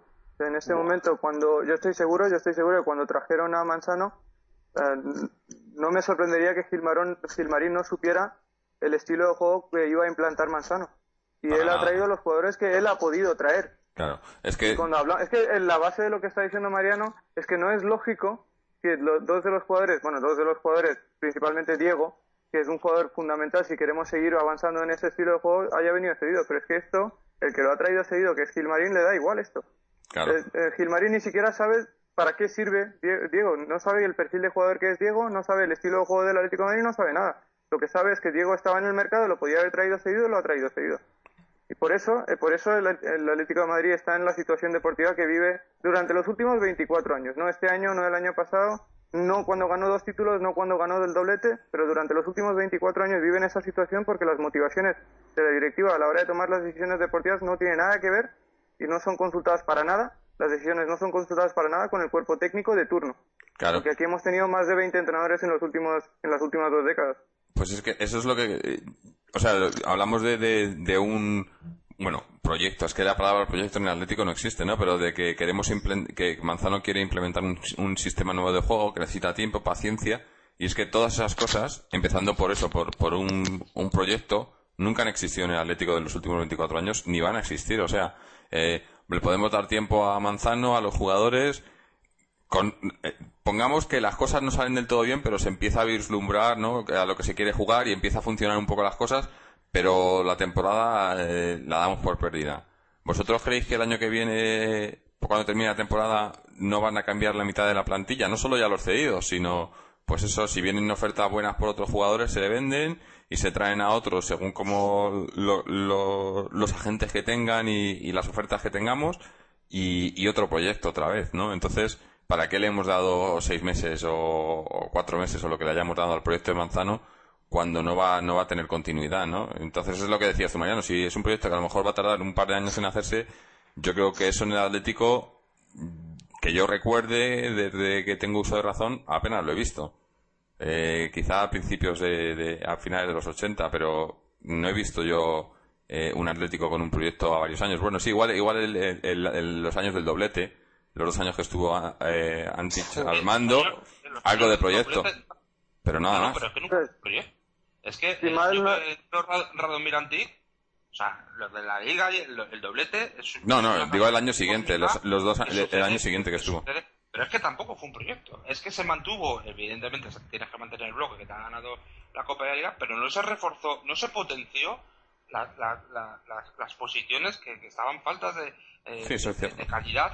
Por ejemplo, se trajo, cuando se tenía que haber traído a Jokanovic y a, y a Ronaldo, que eran los jugadores que había solicitado este Antic para potenciar, eh, porque eh, potenciar el, el juego del Atlético de Madrid, no se trajo a, a Jokanovic y a, y a Ronaldo, se trajeron a Babel y a Snyder, que no mejoraron a Vizcaíno y que no mejoraron a, a Lugo Pérez en la temporada del doblete.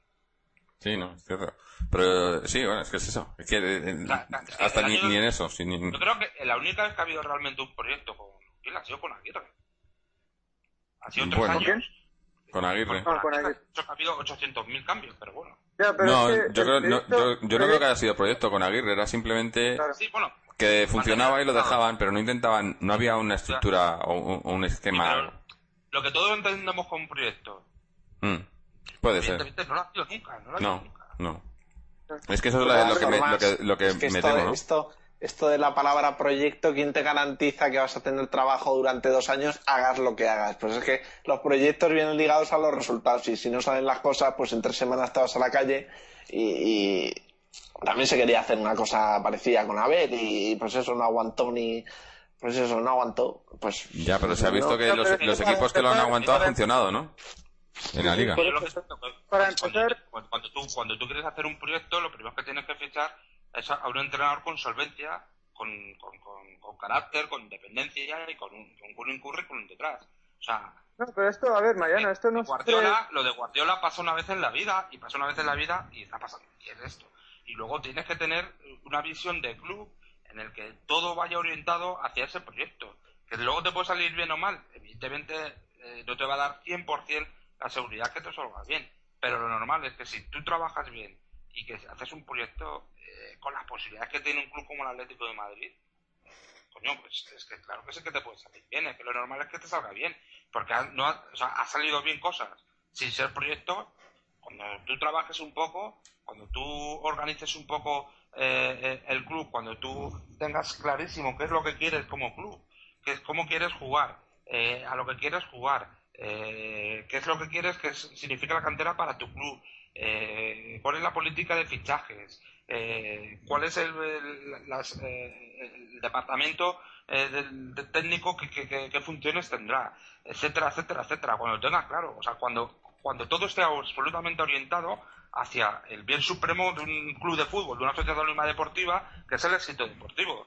Entonces, aquí, eh, es que, bueno, sí que sé que hay proyectos, es, es lo que siempre digo, aquí es una compra, es una empresa con preventa de jugadores y ya está. Pero yo sí estoy convencido que si tienes un proyecto y te lo has currado bien, y evidentemente le das paciencia, le das eso, pues lo normal es que salga bien, que te puede salir mal, pues la vida todo te puede salir mal. Pero, pero si lo haces bien, Sí, no, yo iba a decir simplemente que yo pienso que más allá de fichar a un entrenador solvente, que es importante, lógicamente, pero lo más importante es confiar en el entrenador que tú traigas. Porque cuando Benítez vino al Valencia, yo creo que no tenía ningún año de experiencia en primera división y ganó la liga en su primer año en primera división con el Valencia. De hecho, luego ganó otra más y, bueno, ya sabemos los éxitos que ha tenido Benítez en la última década. Y no sabíamos en su primera temporada en el Valencia si era un entrenador solvente, si tenía carácter o no lo tenía porque no lo habíamos visto nunca. Pero en el Valencia ¿estuvo en funcionó bien porque el? Valencia... antes de ir al Valencia no estuvo en Tenerife, Benítez. Eh, ¿En primera? No lo sé. En no lo segunda, sé. segunda, en segunda. En segunda, claro, claro. Es que yo digo que en primera fue su primera subió a experiencia. primera, ¿no? No lo subió a primera, el Claro, lo, lo subió, lo subió a primera y el siguiente, en la siguiente Y temporada. Ah, vale, vale. Sí, pero bueno, lo que estoy intentando decir es lo que estoy intentando decir es que aquí el proyecto de Benítez funcionó en los primeros años. Los primeros años funcionó. De hecho, no, funcionó siempre porque se fue a Liverpool después de ganar dos títulos con el Valencia. Funcionó porque confiaron en él.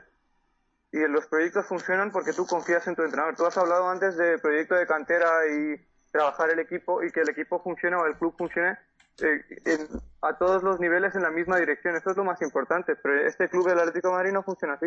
Es que el primer problema es que lo que he dicho antes, ¿no? Las motivaciones de la directiva no son las mismas que las del cuerpo técnico. Que no hay ningún tipo de comunicación, no hay ningún tipo de unión entre lo que piensa el cuerpo técnico, sea cual sea, sea cual, cualquiera de los veintipico que hemos tenido con el mandato de los Giles. Nunca, nunca lo que piensa el cuerpo técnico, las opiniones nunca coinciden con lo que piensa la directiva y una persona dentro de la directiva que es Miguel Ángel Gilmarín. Y mientras sea así, no habrá ni proyecto, ni habrá consistencia, ni habrá un Atlético que pueda aspirar a títulos o aspirar a, terminar arriba consistentemente durante muchos años. Va a ser así, es así. Sí, yo, creo que lo sabemos todos quiénes son los Claro, culpables. por ¿no? mucho, No, claro, pero de todas mucho- formas, yo, yo, yo no estoy de acuerdo. Yo creo que desde el primer momento que firman y se compromete cualquier entrenador a entrenar al Atlético de Madrid, sabe a qué se está teniendo, sabe con qué circunstancias va a tener que trabajar, sabe cuáles son Claro, el- por eso- cuál es por el eso perfil te- de por los eso- dirigentes del Atlético de Madrid. Con lo cual, eximir de responsabilidad al cuerpo técnico, pues bueno, eh, habrá que verlo. Pero No, no se le exime, pero solo puede hacer eh, un trabajo limitado, está claro.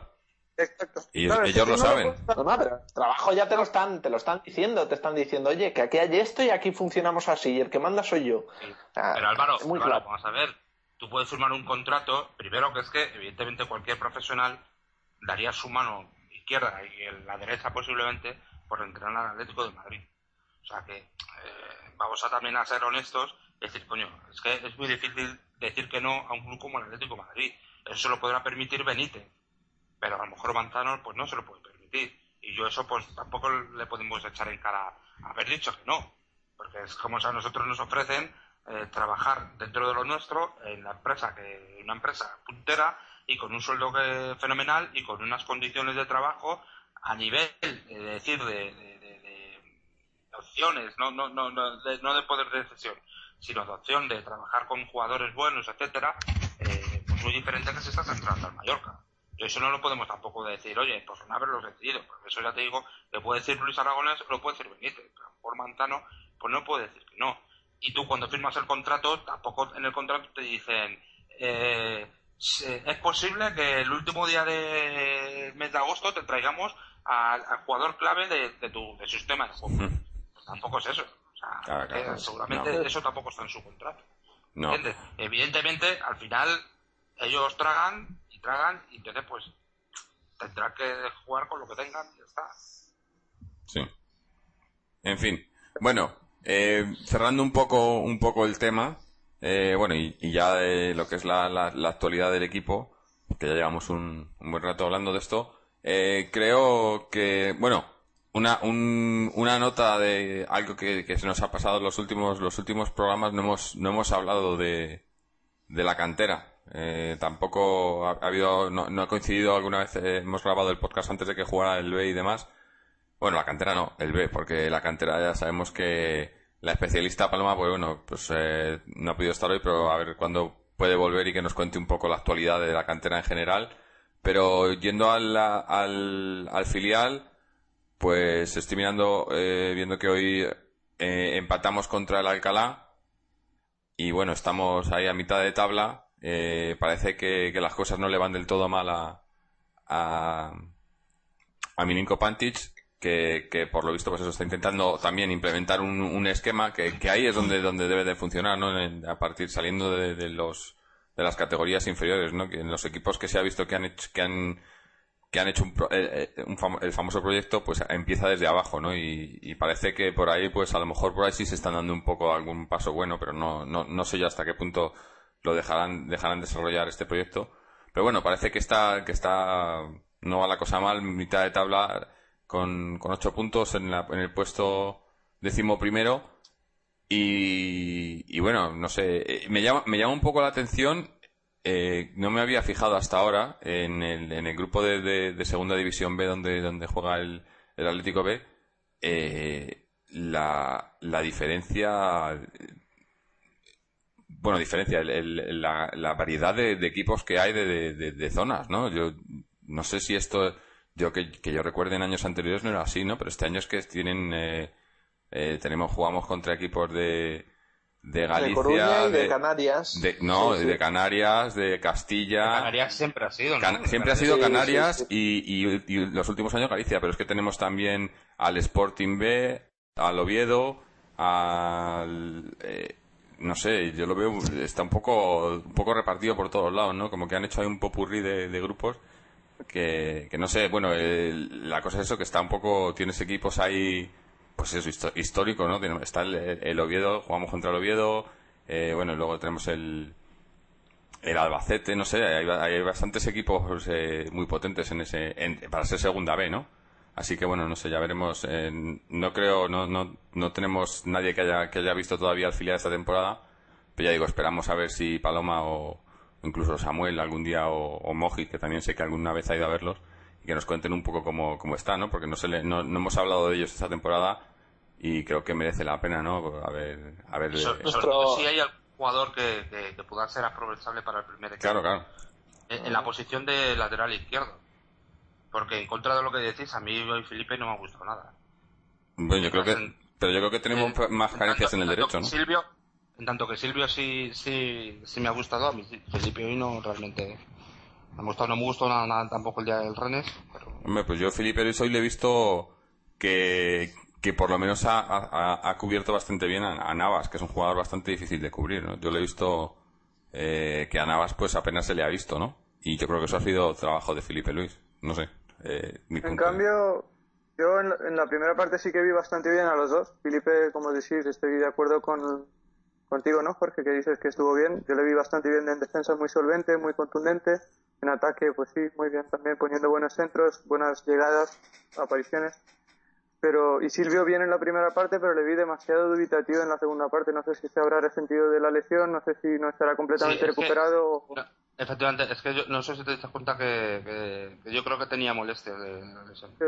Pero bueno, por eso te digo, es que pues, le tocaba...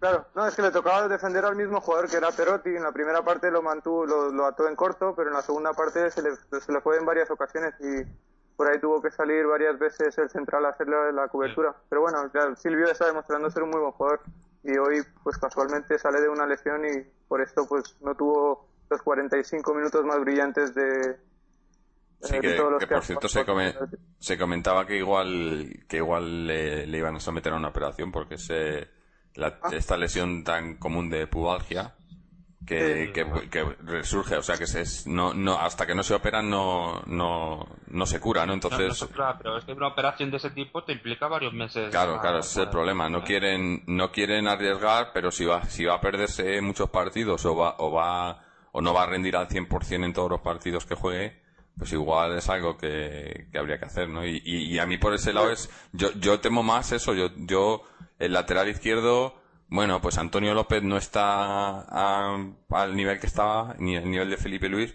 pero yo creo que puede, puede llegar a cumplir, pero en el lateral derecho, para mí Perea, como ya he dicho, en, al estilo al que jugamos en el que los laterales tienen que hacer un poco de cobertura, eh, Perea no puede hacer ese trabajo, o sea, ni de lejos. O sea... Lo, que no, sé es por qué no ponen a Antonio López en lateral derecho. O sea, en, una situación de. También, sí, se ha visto en otras generaciones anteriores. Puede ser. Pues, pues eso le preguntaba a Moji que si conoce algún lateral, ya que hablamos de derecho o izquierdo, algún lateral. Cuando... Bueno, si me refieres al filial, no he visto muchos partidos del B, pero tengo entendido que está jugando Cader, ¿no? Mm. De lateral creo, no, no estoy muy seguro, pero por lo que he leído en los foros creo que está jugando Cadet y, bueno, ha jugado todos los partidos, creo. Así que supongo que estará dando buen rendimiento, pero como no he visto ningún partido de filial del Atlético B esta temporada. Lo que sí sé es que en, uno de los juveniles está Javi Manquillo, que es, uh, que es uno de los laterales ofensivos más prometedores. Uh, hizo la, pretemporada, ¿no? Con el, con el primer equipo. la pretemporada con el... Sí. Es del 94, tiene, es diestro, es diestro. Bueno, a, ver si... El tema, de, el, tema de laterales, en, por ejemplo, en la misma selección española también está. Sí, sí. Sobre todo el izquierdo. En, la, selección el izquierdo yo creo que está bastante. El derecho, bueno. Este del Valencia, con, Hombre, el, Jordi. El izquierdo es. Jordi Alba, Jordi Alba, este chaval era. Este, este no, no era lateral de, en principio, ¿no? Era mm. eh, centrocampista o extremo. eh, pero. O sea, lo, han reconvertido en, en lateral izquierdo el, el, problema que dices, Jorge, del, del, lateral izquierdo es un poco lo que, lo que nos buscamos nosotros mismos, ¿no? Yo el otro, bueno, el partido de Liverpool, José Enrique, José Enrique este fin de semana dio una asistencia de gol, está jugando muy bien, no solo esta temporada, sino jugó muy bien el año pasado también. Es cierto que en la primera temporada en el Newcastle le costó adaptarse a la Liga Española, pero siempre ha sido un jugador muy destacado jugando, jugando en esa posición, pero al parecer no cuenta para la selección aún para mí, siendo el mejor lateral izquierdo que tenemos ahora mismo para ese puesto ¿no? en la selección o que podría entrar en las convocatorias de la selección. Pero, y máximo cuando la selección al que lleva de lateral izquierdo ahora mismo es Arbeloa, ¿no? A mí es que me parece Sí, sí, que no juega en el Madrid. Es que es... Arbeloa y Albiol. Es que eh, es como esto, como, no sé, este señor puede, no sé, debe ser el de las cuotas. O sea, porque hay ocho jugadores del Barça, tiene que haber ocho del Madrid, obligatoriamente. No, no lo entiendo. Yo que creo que desde el Real Madrid hoy en día eh, jugadores de nivel que tienen que estar en la selección, vamos, Casillas, eh, Ramos, y porque vamos, habría que buscar ahí un lateral derecho que, fuera un lateral derecho, de verdad. y, y, Alonso que para mí debería ser claro, eh, o sea, según juega la selección española, eh, vamos, si lo que se quiere es invitar al Barça, evidentemente Alonso no tiene salida. sí, bueno, eh, en fin, que, que nos desviamos y hablamos de lo que no tenemos que hablar. O bueno, eh, de lo que no interesa tanto. Eh, no, ya digo, en el tema de la cantera estamos a ver si podemos traer a Paloma de vuelta. Y bueno, también eh, comentar, como ya tenemos, eh, eh, bueno, ya sabemos que esta este fin de semana que viene no hay, no hay liga, porque tenemos ahí partido de selección, pues intentaremos hacer, a ver si, eso, a ver si podemos traer a Paloma que nos cuente un poco de la cantera. También tenemos por ahí alguna, alguna entrevista que estamos negociando a ver si, a ver si puede salir. Y otro tema también que, que tenemos pendiente de hace tiempo, que igual también le tocamos e-, era el tema de, la venta del Calderón, que bueno, que también eh, hoy se nos ha olvidado, bueno, Mojit lo, ha recordado, como se cumplían hoy 45 años de, del Calderón, y bueno, y parece ser que no van a ser muchos más, por desgracia, y, quisiéramos pues eso, hablar, hablar de todo el tema este de, la operación de la peineta y demás, porque es algo que hemos tocado en muchos programas así por encima, pero igual eh, merecería la pena y nos ha preguntado algún algún oyente nos ha preguntado que, que habláramos un poco más de ello, entonces como ah, eh, tendremos tiempo esta semana que viene, pues igual, igual es uno de los temas que, que, abordamos. Eh, y bueno, y hablando de estos, de, de los oyentes, pues eso, eh, como siempre, mm, dar las gracias a todos los que nos escucháis, a todos los que visitáis la, nueva web, que, nos ha quedado tan chula, eh, atleticontreses.com eh, los que nos seguís en Twitter, que cada día somos más, en, Facebook, en, bueno, en, todo, ¿no? Eh, gracias a, todos los que estáis por ahí. Oye, lo que es, lo que es una pasada, los vídeos de YouTube 12.000 eh, en, en nada, porque me acuerdo que en agosto estábamos en 2.000 o creo, o en 3.000, no sé, muy pocos, y de repente entré el otro día y me encuentro 12.000 reproducciones de los vídeos, un poco más. Y la, verdad es que fue alucinante. la web nueva que está ahí promoviéndolo. Fue alucinante, sí, sí. Y, bueno, sí, que la gente eh, en, la, en la nueva web eh, eh, se pueden comentar las noticias fácilmente. Hay mucha gente que está, que está animándose a ello. Los, los, los blogs también, los blogs de, de momento de Mojit que, que son muy populares. estamos esperando la respuesta de Álvaro todavía. Sí, efectivamente, yo escribiré mi primer blog, o sea, mi primer Después de Álvaro. blog, bueno, en cuanto Álvaro lleve con datos y con luz y taquígrafos los datos esos que, iba a sacar sobre, sobre Reyes. No, pero es que lo de Reyes, lo de Reyes estaba yo esperando entrar para el partido del Camp Nou porque vamos, hizo un buen partido. La verdad el primer el primer el primer la primera oportunidad que tuvo el Atlético de Madrid fue a pase de Reyes y fue al larguero vamos con 0-0 todavía y bueno, ahí lo tienes, dando una asistencia de gol casi.